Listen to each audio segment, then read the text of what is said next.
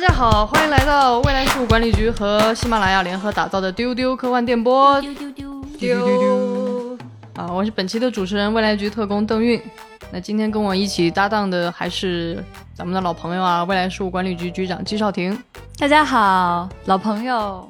然后另外一位是咱们未来局著名的数字小浪花，未来局特工李不称。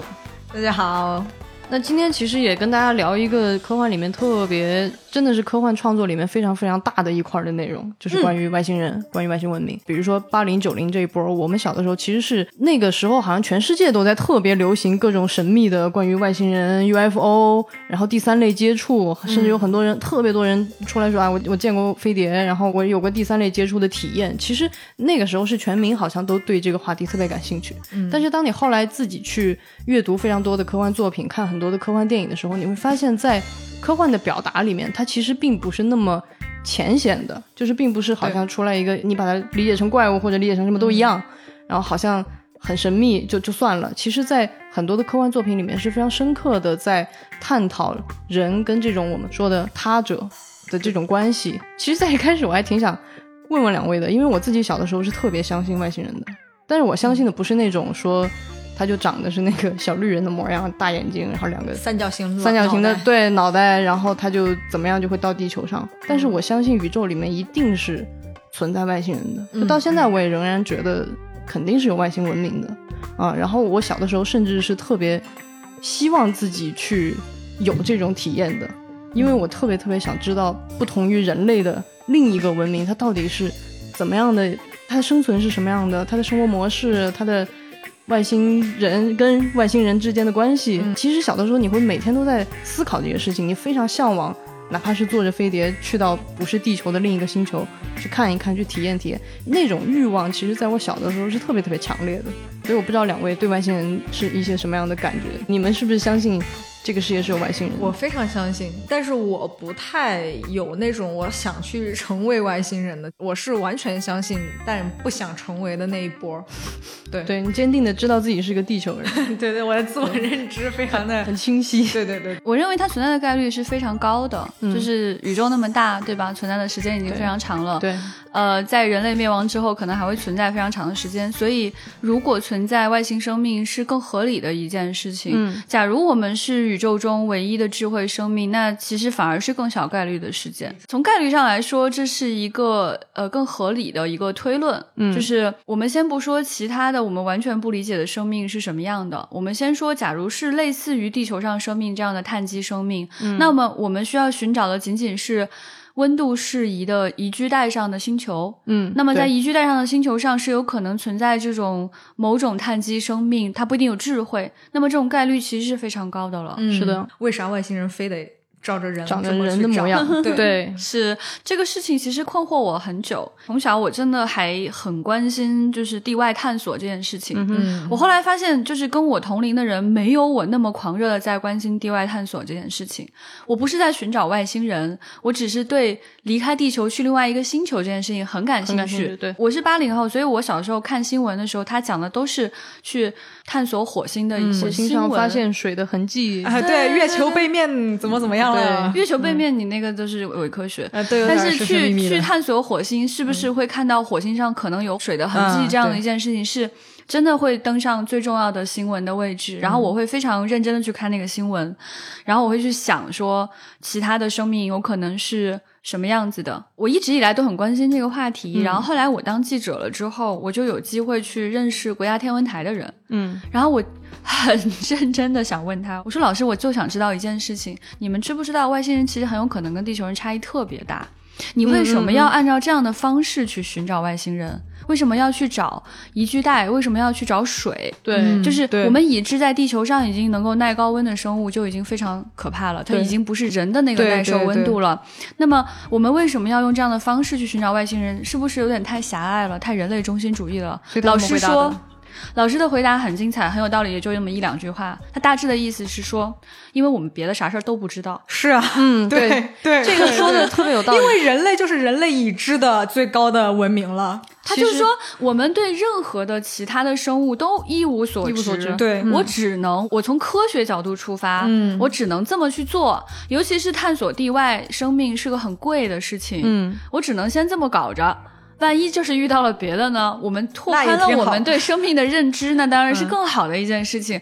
我才意识到，科学家其实根本就不是傻，人家根本就不是说没有想过外星生命可以跟地球人不一样，人家就是只能太合理了。我后来就完全掰硬了，就对，我明白了。我觉得，我觉得科学家他都能这么想，但是其实很多科幻作品里面反而他会把。这个我就是想说了，这个锅科学家不背，因为你这些创作其实是那些创作者在做的。其实有一句很经典的话是类似的一个比方，那句话很经典，他说：“上帝未必是按照自己的样子创造的人类，但人类一定是按照自己的样子想象的上帝。”对，就是这是一个特别简单的，就是人类会站在自身的，因为 人类的理解就是包括为什么我们要用人类的生存的这个极限的条件去寻找。外外太空类似的这种星球，其实也是因为我们对我们已知的东西是最有掌握的，我们只能从我们的已知出发，这样才更有可能得到。没有办法发明一套没错，我们完全不理解的东西。是的，是的，这就是科学探索，它是一定程度上要积累在经验之上的。其实有两个很有意思的在。科普和科幻的历史上都被人反复提到的事情，但他俩的出发点不一样。一个是德雷克方程，一个是费米悖论。其实费米悖论特别简单，就是费米是一个很著名的物理学家，诺贝尔诺贝尔奖的获得者，他就在讨论说，你们都是外星人，那我就想问一个问题：如果真的有这样的外星人，他的文明程度又还很高的话，那宇宙这么庞大，按概率来说，如果有，那应该有很多。是那为什么我们从来没见过？是的，对，而且很这种发挥，觉得哎。特别合理，我有一段时间很搬应这个逻辑。是，然后另一个德雷克方程呢，它就是在讲什么？就是说，它其实是自己算了一个公式，它大概其的意思就是怎么样用这个银河系内的恒星的数量，然后怎么样乘以这个恒星可能的行星数量，然后里边的宜居带的概率，巴拉巴拉乘了一堆以后，告诉你说这是一个大概的可能银河系里面存在能够跟人类进行通信的智慧生命的一个大概的数量的区间。嗯，所以它俩是挺不一样的。对，就是这里面就有一个蛮有意思的东西，就是德雷克方程里面它就有一个那个。L 这个，它讲的就是其实是一个 lifetime，大概是这样一个意思，就是说，必须要知道的一点就是，假如存在智慧生命，那这种文明它是有可能覆灭的。是的，嗯。那么，如果我们在漫漫的宇宙长河当中，我们存活的时间是没有重叠的话，那还是不能相遇。对，对，对，对。有可能人类文明在人家那个高级文明的眼里，就是一瞬间，人家还没来得及碰上你，你就已经消失掉了。是的，对。就是话说回来说，不管在概率上是不是存在，在科学上，我们从自己出发去寻找某种生命，这些都是很合理的。嗯，但是对于小说的创作和电影的创作来说的话，它肯定还是要有一些矛盾啊、冲突啊这样子，并且对于文学这样一种样式来说，它想要去表达的东西，其实始终是人类自身的某种思索。没错，所以外星的生命，它往往就是承担了这样一种他者的这样一个角色。所以，他如果是人形，并且愿意跟你发生矛盾，看起来比较好写。啊，对对对，其实是有这个。那其实刚刚有提到费米悖论，其实就可以讲一个大家都知道的作品。其实《三体》在创作的初期也是有一定程度在回应费米悖论。是的，是的。那在《三体》的设定里，为什么我们没见过外星人？就是因为 每个文明都是持枪行走的猎人，一个带枪的猎人。那你们都已经在明面上了，人家那个黑暗森林说的是你看不到对方。其实，在科幻的作品里面，真的是漫漫长河啊，从很早很早我们就开始描写外星人了。嗯，我们从故事上来讲，其实主要是几种模型，其实大家一听就都能想到很多作品。是的，比如说最常见的就是这个外星文明作为一种威胁，作为一个整体。他要来威胁地球文明，跟人类发生发生冲突。对比方说，咱们看好莱坞电影里面特别多，比如说《独立日》，哇，这个大飞碟就停到地球上空了，然后要打你们。然后，比方说这个，其实《三体》也是，它是其实也是三体星人要整个的作为这个文明本身要占领地球，然后要取代人类的这个文明，要抢占地球这个宜居的行星。那这是一种模式。在这些作品里面，其实这个外星人他们是作为一个整体存在的，他们作为整个文明要跟你发生一些冲突。那其实，在这个里边，都往往是侵略者，或者是对对对，想要去抢你的某种资源，敌人的姿态。对对对，嗯嗯。然后刘慈欣曾经提过一个特别有意思的点，就是因为在我们看到很多的作品里，这些外星文明是有意识的、有目的的，嗯，来侵略你的。比方说三体星人，他是为了要地球啊；比方说独立日，他要资源。那刘慈欣其实当时举过一个特别有意思的例子，他就说：你想象一下，我们人类，比如说一个调皮的小孩儿。你小的时候，比如说去捅蚂蚁窝，对，那其实对于蚂蚁那个文明来说，对那一撮蚂蚁来说，毁灭就是一个毁灭性的。但是站在那个毁灭者的立场，他可能就是一个。没有目的，他没有真的想要毁灭你，是，所以当时刘慈欣自己在做什么？对，他就举了一个例子，叫就是外星熊孩子，是 对。如果你想象一下，如果真的有很高级的外星文明，然后结果他还有一个熊孩子，其实我喜欢的描写外星人或者外星文明的科幻作品比较接近这种类型，就是无意识的。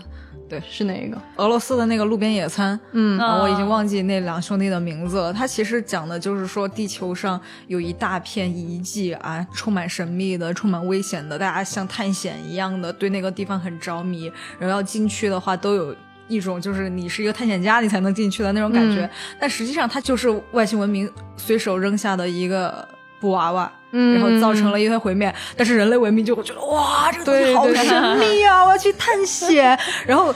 其实外星人真的是无心之举，也许他以后再也不会想起他路过过地球，他会对他对别的文明、别的星球造成过什么毁灭或者造成过什么遗迹，他是不知道的。对对对对，所以他相当于开车的时候真的摇下车窗扔了扔了个垃圾。所以我想起来以前，但是其实你不会想起来这件事情。对对对，而且你不会想到，比如说你一个易拉罐扔出去，那个地面会怎么样，或者你砸到谁了，其实你是不知道的，除非就是当场有怎么样就发生冲突，那就是另外一种题材了。对，其实以前有一个老电。影就是《上帝也疯狂》，嗯嗯，那个那个特别有意思。我从我从飞机上面扔了一个可口可乐的罐子，扔到一个原始的部族，然后所有的那种人就有一种啊，这个一定是上帝，对对对，上帝的 神迹啊，是一个透明的东西，然后就开始发生哄抢，然后为了这个玻璃瓶怎么怎么样，哎，这种就是我特别喜欢的那种外星人跟人的那种关系。对我跟李不成也一样，因为我觉得这种对外星人的表述，它会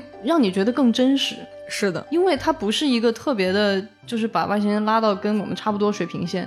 其实你看那个独立日，就是你现在回忆回忆，你会觉得他真的很傻，就是 对吧？就是一个看了一遍，确实觉得有点莫名其妙。对，就是你想一个那么高级的文明停了一艘飞船在地球，要就是那种姿态，就是我要毁灭你们，然后结果最后我们弄了一段代码，把他的电脑给黑了。就是对，其实我们在看很多这种就是侵略地球或者侵略人类文明的这种冲突的作品的时候。大家经常就会提一个问题，是他为啥非得针对地球啊？是的，他图啥？就是一旦你提出这个问题，你发现很多作品他没有把这个逻辑圆上。对，它其实圆不上，因为宇宙中的资源非常的丰富，就是像地球这样的星球，真的没有必要来抢啥。除非你就住在月球上，你说你来地球，我觉得很合理。对，就是他咱自己真没有啥东西可以让人家去花这么大力气去抢的。假如他已经这么厉害了，可以这样的星际旅行，一旦提出这个终极问题，就发现很多作品就毫无必要。对，所以其实后来这个主题，大家也都觉得就是消解的差不多了。就对，其实这个也是我们后来看了很多以后去反过来思考的。但是在那些作品当时诞生的时候，其实你也能理解，在类型逐渐确立的那个年代，对，就是它是人类本能的一种恐惧。是的，嗯，尤其是在好莱坞，就是在美苏冷战的前后，其实有大量的美国的这种拍外星人入侵、拍人类跟外星人的这种对抗的这样的。影片，那其实你能够感受得到，它背后投射的是某种社会的这种潜意识，因为他觉得有一个存在在对面的我不理解的很恐怖的东西，是的，他随时会威胁我，而且他会跟我争抢。所以在那些作品里，包括像比如说威尔斯的世界大战的那个电影，然后包括像什么天外魔花，当时好莱坞很多这样的作品，它其实就是基于一种冷战的恐惧，是的，啊，基于这样的东西。那其实我们是。到了现在，过去几十年，在一个和平的大环境底下，我们理解了说没有那么多资源是真的。是的，你外星人要千里迢迢赶过地球来抢你一点什么呢？它就是那种争抢方法，包括像三体文明的这样的争抢方法哈，其实它都有点像是一个盗贼，他花了很大的力气从另外一个国家。就是开私人飞机 千里迢迢来抢你的钱包，然后踹开了你家的门，抢劫了你的孩子，把刀架在了你全家的脖子上，说：“给我一块钱，我要喝你桌子上那杯奶茶。”对，就是这种感觉，就啊，这样挺黑色幽默。嗯，对，就是其实就很多故事真的很难圆上。是的，是的。对，但是对于《三体》来说，它稍微有一些合理性的地方哈，就是说它至少自己的体系是完全是自洽的。对，首先它离地球真的很近。是的，就是，呃，大刘所说的这个半人马座阿尔法星，它就是在南半球很容易看见的一颗亮星。对。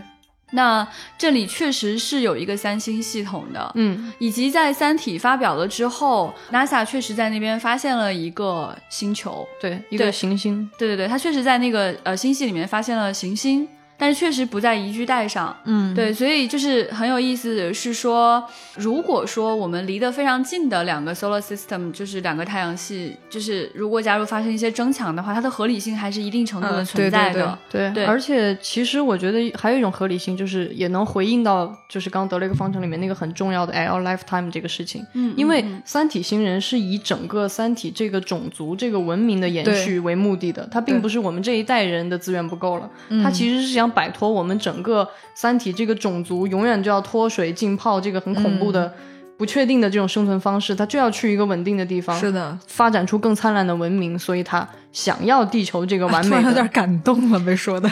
我，那你 你应该会，你所以你是降临派吗？我是。而且它里面还有很多的，就是黑暗森林的这样一种合理性。是的，是的。文明之间其实一开始是不知道对方的存在的，首先，然后他一旦知道对方的存在，可能认为对方存在某种威胁的话，可能就会先行消灭。对，他一定程度上也在回应这个费米悖论，就是可能存在很多很高级的文明，但是大家互相搞来搞去，就已经没剩下什么了。对，这是存在这样的可能性的。知道的人都死了。但刘慈欣其实也一直在回应大家说，这不是他的宇宙观，这是他其中一种设想。对，这是他他设想的一种可能性。就像作家他可能会写各种各样人与人之间的故事，但那不是他，不一定是需要是他自己个人的观点，对，不是说他要去同意这件事情。没错，对，嗯嗯。但是这样的一种就是星际战争的这样的一种存在哈，就是在过去的科幻作品当中，除了来地球这样一件事情之外，还有我们走出去，星河舰队就是其中一种嘛。它其实最后还探讨了这种战争的合理性。他一开始讲的少年成长、热血出去打仗，它后来在探讨这种战争的合理性到底是怎样的。是的，那种虫子到底应该是去消灭它的吗？是的，是的。我们到底是为什么要去做这样一件？事情，嗯，对，还有好多类似这样的一些作品会去探讨这样的一种冲突，就是当你其实你你作为地球人，你自己其实是很强大的一种情况下，你到底要不要去跟外星文明发生强烈的冲突？是的，是的，是不是你主动发生的冲突？没错，其实这个我觉得就是在借写外星人，其实是在反思人类自身的这种冲突和战争。我觉得有一个特别重要的作品，我们可以分享给大家，介绍给大家，就是安德的游戏啊，是对它其实很。深刻，安德的游戏讲了一个什么故事呢？它的那个大背景已经是人类跟虫族。进行了旷日持久的这种星际战争，嗯，然后呢，他就挑选了一批小孩子，对这些孩子的训练就是把他们关在一个类似那种学院那种地方，对，然后让他们进行一种很酷炫的操作，其实跟打电子游戏差不多。我以前就是把小朋友关在一起打电子游戏，对对对对对。我上学的时候看那一段贼爽，就是还没有理解到很多很深刻的含义的时候，我就只是觉得很爽。我也要去上这种学。对，然后咱们的小主人公叫安德，他是这些小孩子里面特别出类拔萃的一个，他的 电竞选手，打游戏打的最好，那个。就是操作力、反应力。电竞选手，对他们其实是那种机器集群、飞行集群嘛，就是咱们要配合，它里边又要配合，然后又要反应，又要怎么样？因为对方是那种飞行的非常快速的那样一种状态。那安德就在这个过程里，他只是觉得自己是正义的，因为他就觉得。打坏人嘛，然后但是他也没有真的觉得自己在亲历战场，因为他觉得他还是在训练，不断的在训练，毕竟还是在打电脑游戏。是，他就觉得这个东西好像没有那种战场，比如说我真的在一线，咱们那种传统战争那种特别炮火连天，然后他就觉得这是一个一直对他来说是个很抽象，其实有点抽象，就跟打游戏差不多。然后他有一天就进行了最后的那样一场非常漂亮的战斗，当时那个军官跟他说这是一个就是演习那种感觉的，打得非常漂亮。然后到最后，他突然发现，其实他是在实战，啊，他已经真正的在操控这些飞船，在消灭对方了。所以那一下，其实对他来说非常非常的震撼，自己突然就是整个人生观有点受到了很大的冲击。所以我觉得这个故事是非常非常深刻的。对，而且它里面就是还在试图去理解对方的文明。没错，对它里面也讲到了一些对方的文明可能会用一些无言的方式，不要通过语言的方式去跟你进行某种精神上的沟通。对对，这个其实在很多科幻作品里面有提到，就是它的沟通方式会不太一样，以至于你可能在梦境当中感受到了什么，感觉有点悬啊。但其实 这个对于外星的设定来说是合理的，就是如果他不是在用语言沟通的话。对，但是这个不是重点啊，不是这个外星人设定是重点，而是说这个孩子他有了一些更深的思考，是说我为什么要给对方造成这么大的伤害？对方到底错在哪里？我们是正义的吗？是的，是的，就这个很有意思。而且最好玩的是，就是这个凯德大神他写的这个书啊，他这个 end 安德，他就是 ender，终结者，e n d e r，对，他其实是一个结束某个。时代或者结束某场战争，结束对方或者这种意思，所以他的这个名字也很有意思。对，嗯，那其实刚刚聊了非常多这种外星人作为人类文明的这种很宏大的这种威胁，然后人类跟他们的这种对抗关系的这样的例子啊。那其实还有一类也非常非常常见，而且这一类呢。喜剧特别多，嗯，或者说这种很好玩的这种，或者哪怕是这种合家欢向的这种比较愉快的作品比较多。那就是什么呢？就这个时候外星人啊，他不是以一个整体的文明出现了，嗯，他可能是以某个个体。甚至是某个小社群出现，那比如说咱们都知道的《E.T. 外星人》这个电影，嗯啊，包括像外星人保罗、火星叔叔马丁 等等的，你看我刚举了好几个，其实都是这种带喜剧色彩的。嗯，那其实这种时候，我觉得比较好玩的点就是他把这个外星人作为个体的时候，他可能存在的这种跟我们不一样，然后又要跟我们相处的时候那种又别扭又想跟你相处。对，其实这类作品，我觉得它主要其实是在表达怎么说呢？就人类跟这种我们不一样的。生命怎么相处，或者是我们会呈现一种什么样的关系？嗯，那比方说，我特别喜欢的这个 E.T.，哎呀，我这个真的是我这个人很长一段时间的外号都是 E.T. 啊，就是 主要是你眼睛大，就像那个 E.T. 那种。不，因为因为我老了长了很多褶子，就跟那一毛一样。呃，我的头不是方的。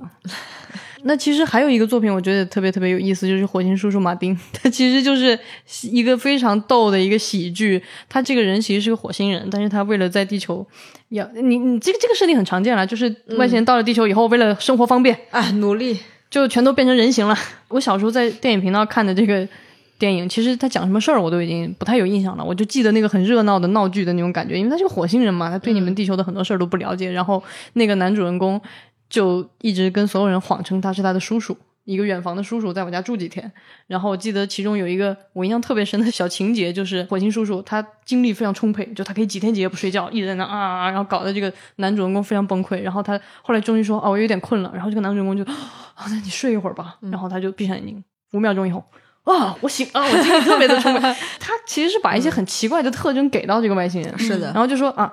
你很奇怪，对，反正你就外星人嘛。嗯，是的，是的，对对对。他可能就是把那种远房叔叔的奇怪给他夸张化了。嗯，对对对。可能就你会有一个远房叔叔，总是跟你家有点格格不入，跟你邻居很奇怪，给你找很多麻烦，不会说话，不会社交，然后有一些奇怪的行为举止，所以你又不得不跟他相处。然后他可能很精力旺盛，又很睡很少的觉，然后就极端化了，变成五秒钟就醒了。对对。然后 E.T. 那个也很可爱，他其实就是斯皮尔伯格的这个很重要的作品。对，就 E.T. 他其实就会有那种童谣的感觉。就是它有点像说一个远方来的一个小朋友如何跟你交朋友的那种感觉，所以它的。经典画面就是嗯，男主人公骑个自行车，然后前面那个小车筐里坐着那个外星人，对，然后他因为他拥有某种神力，所以他这个车子骑着骑着骑着就飞起来了，对，所以有一个经典画面就是你从远处能够看到说他是飞越月球的那样的一个画面，对，就是他的背景是月球，前面有一个小小的想到那一幕，心里突然有点舒缓的愉悦，不知道为什么是这样的。那个画面非常非常的童谣感，对，所以我觉得其实这一类的作品，我觉得比喻性挺强的，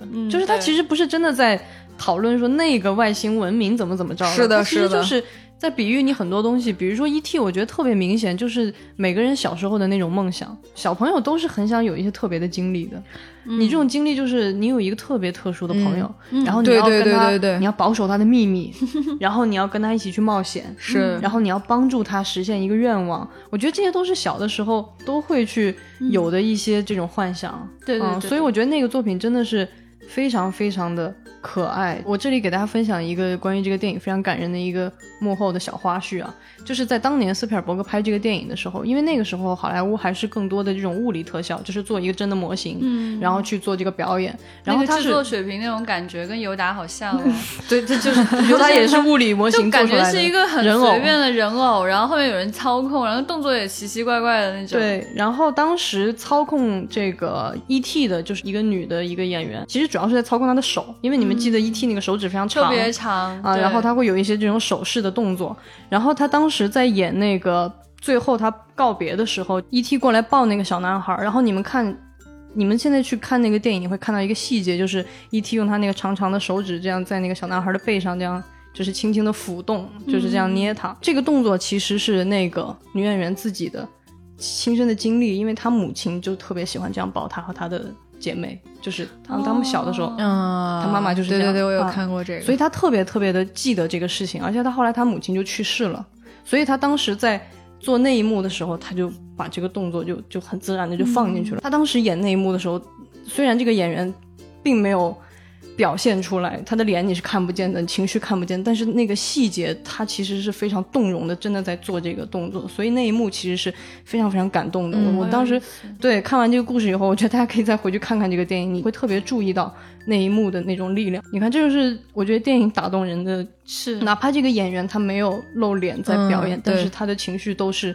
通过这些细节都传递出来了，对，所以所以你你们会期待有这样的朋友吗？就是这种外星小伙伴？我就想要机器猫了，嗯，外星小伙伴肯定是非常。那你要求太多了，机器猫真的有 机器猫啥都有，对啊，对你这个属于，我觉得你们没有明白机器猫的意义，对，但是实际上你没发现不是这个意义，对，机器猫虽然跟大雄在一起，但是实际上它没有真的。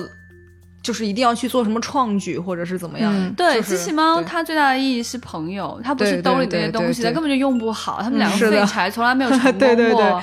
所以机器猫的意义就是朋友，是一个不太一样的一个朋友，陪伴你、支持你。对对对。所以你看，E.T. 最感人的地方，也不是因为它有某种神力，对，而是因为它因为有这种神力，它跟你之间的某种关系发生了某个变化。其实你看的还是那种友谊本身。对，就像可能大家记住的最感动的那个画面，可能就是那个拥抱，就是像这样的东西才是。最打动你的东西。是的，嗯嗯，我觉得这种感觉就很像人在小的时候，或者是反正我成年之前，可能一度会有那种我希望有一个很酷的朋友的那种感觉，就是可能在你意识到你的能力有限、你的酷的程度有限 的情况下，你会觉得啊，我的程度有限。对我，我我有一个很厉害的朋友，就是我小时候很喜欢跟大孩子玩，就是比如说啊，哥哥很厉害，姐姐很厉害，你就觉得啊，我在他旁边，跟我跟同龄的小朋友。玩的时候的那个感觉是截然不同的，你们心态好奇怪哦。对对对，但是我可能比较早熟吧，可能我到十几岁的时候我就没有这个感觉了，然后我就不奢求说有一个啊特别异于常人的人跟我在一块儿，嗯，就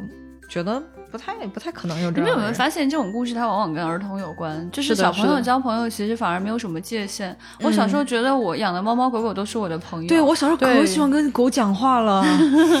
就是其实他之所以把人放在这个孩童的这样的位置上是有意义的。成年人他反而会有很多的那个束缚，嗯，但是儿童是没有的。对，所以他希望用儿童去跟对方的儿童建立某种交流，是就很可爱。那其实也有很多的作品，这种喜剧作品，它讲的是成年。人就很好笑，就是比如说刚刚提到那个外星人保罗啊，对，那个太好笑了。我们喜欢的这个西蒙佩吉宅男二人组，然后他们真的是去参加 San Diego Comic Con，就是圣地亚哥的漫展。然后在路上呢，两个宅就遇到了一个叫保罗的小绿人，literally 小绿人。对他这个 吐槽的性质就很强，他长得就是一个标准的那种。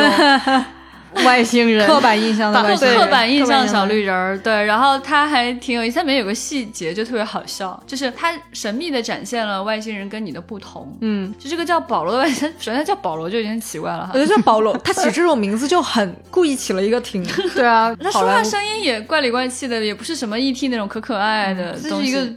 有一种猪另外一个宅男的东西，对对。然后他很好笑，就是他里面就展现过一次他的神力，就是有一只小鸟死了，嗯，对。然后他就把那个小鸟给复活，另外两个人好感动啊，你知道吗？然后他把它吃了。对，因为这个戏本身其实诞生的比较晚了，它是比较近期的作品，它其实是 在里面吐槽了非常多，或者说戏仿和恶搞了很多。过往，也可以说是致敬。对对，作品里的关于外星人的很多描写，就包括就像刚刚举的这种瞬间，如果出现在 E.T. 里，那么就是这个小鸟活了，然后两个小朋友把它放走了。但在这个里边，因为它是一个很恶搞向的两个宅男的这种故事，所以他就哎把它吃掉，吃掉了，把两个人吓一大跳。他还蛮好笑，就是但是我觉得很有意思点就是说，他其实还是想说这是另外一种生命。是的，你不太理解他的，你不知道他想做什么，他为什么要吃只活的鸟？这个行为总总是有些在地球人看来有点不太合理的地方，但是可能在保罗身上，他可能就觉得这个是很合理、很正常的一件事情。对，还有那种哈，就是有一个经典的那种感觉的东西，就是叫歪星撞地球。啊，对对对对老，他他的那个英文叫 The Third Rock from the Sun，它直译过来字面意义是从太阳数第三块石头，就是地球，对，就很有趣。然后就是他讲，就是一组外星人啊，从那个长官啊，到他们这一船人，都有点奇奇怪怪的。对他到了这个地球之后，他们就想伪装成一家普通的地球人，嗯啊，但是呢，他们就种族不太一样。然后大大小小之间的种族不一样是吧？对，就是他们的肤色啊、发色啊什么差异很大。化身成一家子很正常的地球人，还有有有有长辈、有小孩的那种。对对对，然后他们就是整天就是因为不太理解地球人，所以做了很多奇奇怪怪的事情。然后他这个剧集拍了很多很多季，是个情景喜剧。对对对，然后它里面还有那个囧瑟夫小时候，对对对对，很美貌的，对特别小的那个时候很可爱，他在里面演一个孩子。然后这个类型其实后来还有拍过一个剧，就是蛮近期的。但很可惜，他好像没有什么后续了，叫《外星邻居》啊。我都不知道有这个剧，嗯，这个剧不太红。对，它当时出的时候就是设定很吸引人。嗯，它讲的什么呢？就是在一个那个那种美国郊区的那种中产阶级那种小社区里面，嗯，然后就突然来了一家人，因为这个社区它在这里比较固定了，相互间都认识。那新来的这一家人就显得很突兀，就不管他从哪里来吧，他就会很突兀。然后呢，那这一家人其实都是外星人，就变成了大家的邻居。然后呢，这些。本地的地球人呢，就是那种比较求安全的那种性格，就他们很希望他的邻居跟他们都一样，他们太希望就大家都是中产阶级那个是一个同一个社交圈层的人。对对对，然后但这些外星人就属于就是各种状况百出，然后他们真的是化身成了一组完全就是有黑人有白人有各种不同人在一起的这么一组人。对，比如它里面还有很好玩的一些细节，这个片子其实挺烂的，然后 不是特别好看。对，但它里面有个很好玩的细节，我记得就是有一期呢。地球人感冒了，嗯哼，嗯，然后呢，就是还有点传染啊，然后就是，然后他们就很紧张，他们就开始设置那种隔离区啊，什么，就是做这种事情。然后他就问地球人说：“你们怎么这么严重哈？感觉很惨很难受，浑身无力，感冒嘛？不就是这样？”然后他就问他们，然后那个说：“这个，我这个在我们地球它是不治之症。”他只能靠 自己好，因为感冒确实是都是靠自己好的。你感冒药只能缓解症状。然后这帮人在家里呢，就觉得我们为这个社区要做点什么。我们很喜欢我们的朋友，啊，我们就治愈了感冒。嗯，对，所以他们就是在家里搞实验，然后就。发明了一种药，然后就治愈了感冒。哇，那这个好想要这个药，很想要，很实用啊！朋友，对他们其实蛮可爱的，就是一群那个蛮状况外。我觉得这个类型其实蛮延续那个外星撞地球那样的一个类型。对，对其实刚刚提到的这两个作品，比之刚刚咱们说的，不管是 E.T. 还是什么，它其实就把这个你身边的这个个体就再扩展了一下，它变成了一个小的群体，变成了一个小的社群，然后跟你其他社群之间的关系，这也是一个蛮常见的一种写法。那我觉得这个其实本质也在。表达一种什么态度？我觉得，因为其实人类文明自己啊，我们说我们都是人类，但其实人类自己内部就会有很多的千奇百怪的不同的社群的不同的种族、不同的背景、知识背景、各种各样的背景。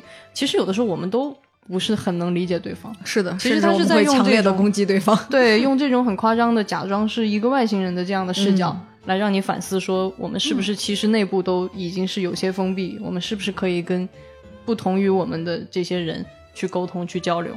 那其实再往上再说一层，就还有一个很有意思的作品，一定要提出来讲，就是《黑衣人》（Man in Black）。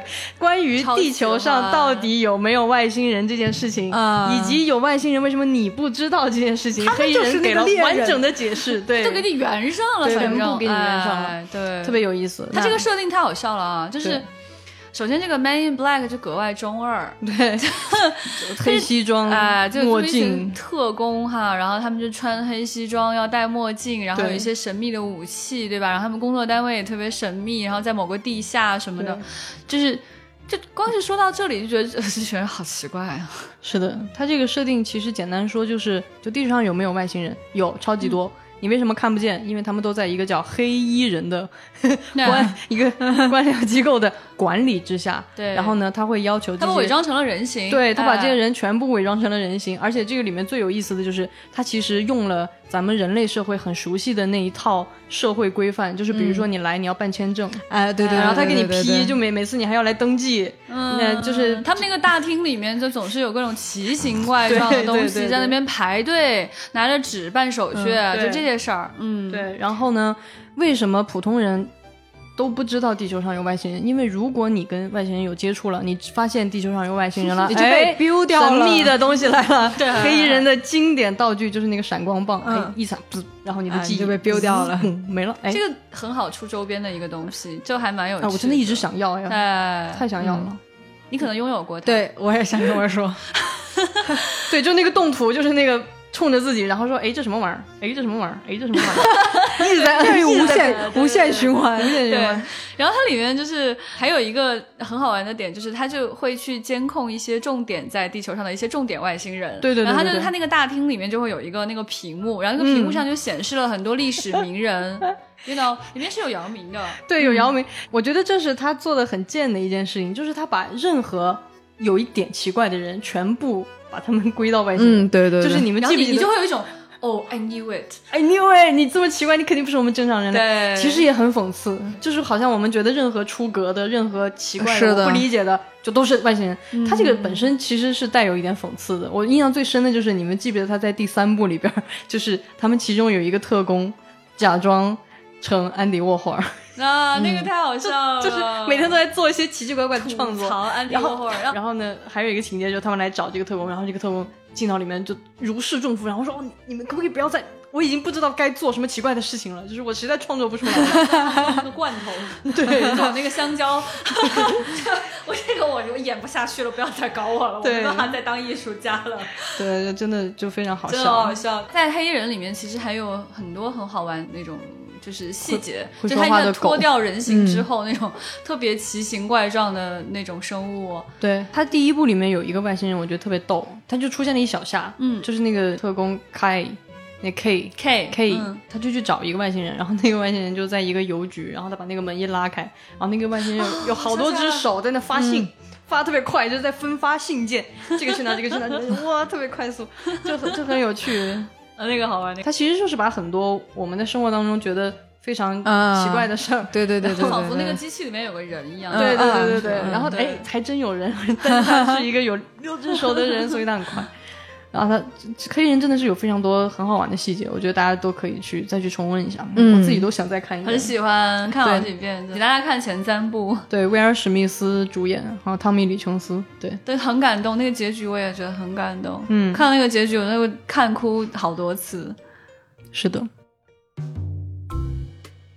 那今天就聊了非常多跟这个外星人有关的话题啊，而且有一些很有意思的，比如说，如果有一天你在路上有一个穿着黑西服的人 问你说要不要加入 Man in Black，要要要要要，你你肯定是这个反应啊，对对对对对。对，但我怕我太激动了，对方就反而不要我了，我要假装平静，做出职业装，对你不能那样像个小粉丝一样的，人家说你这个心理测试这关不合格，感谢组织对我的召唤，我很适合做这份工作，Yes，有这感觉了，好，那所以今天呢也留一个互动的问题给大家，在电波那头的你，如果你遇见了外星人，哎。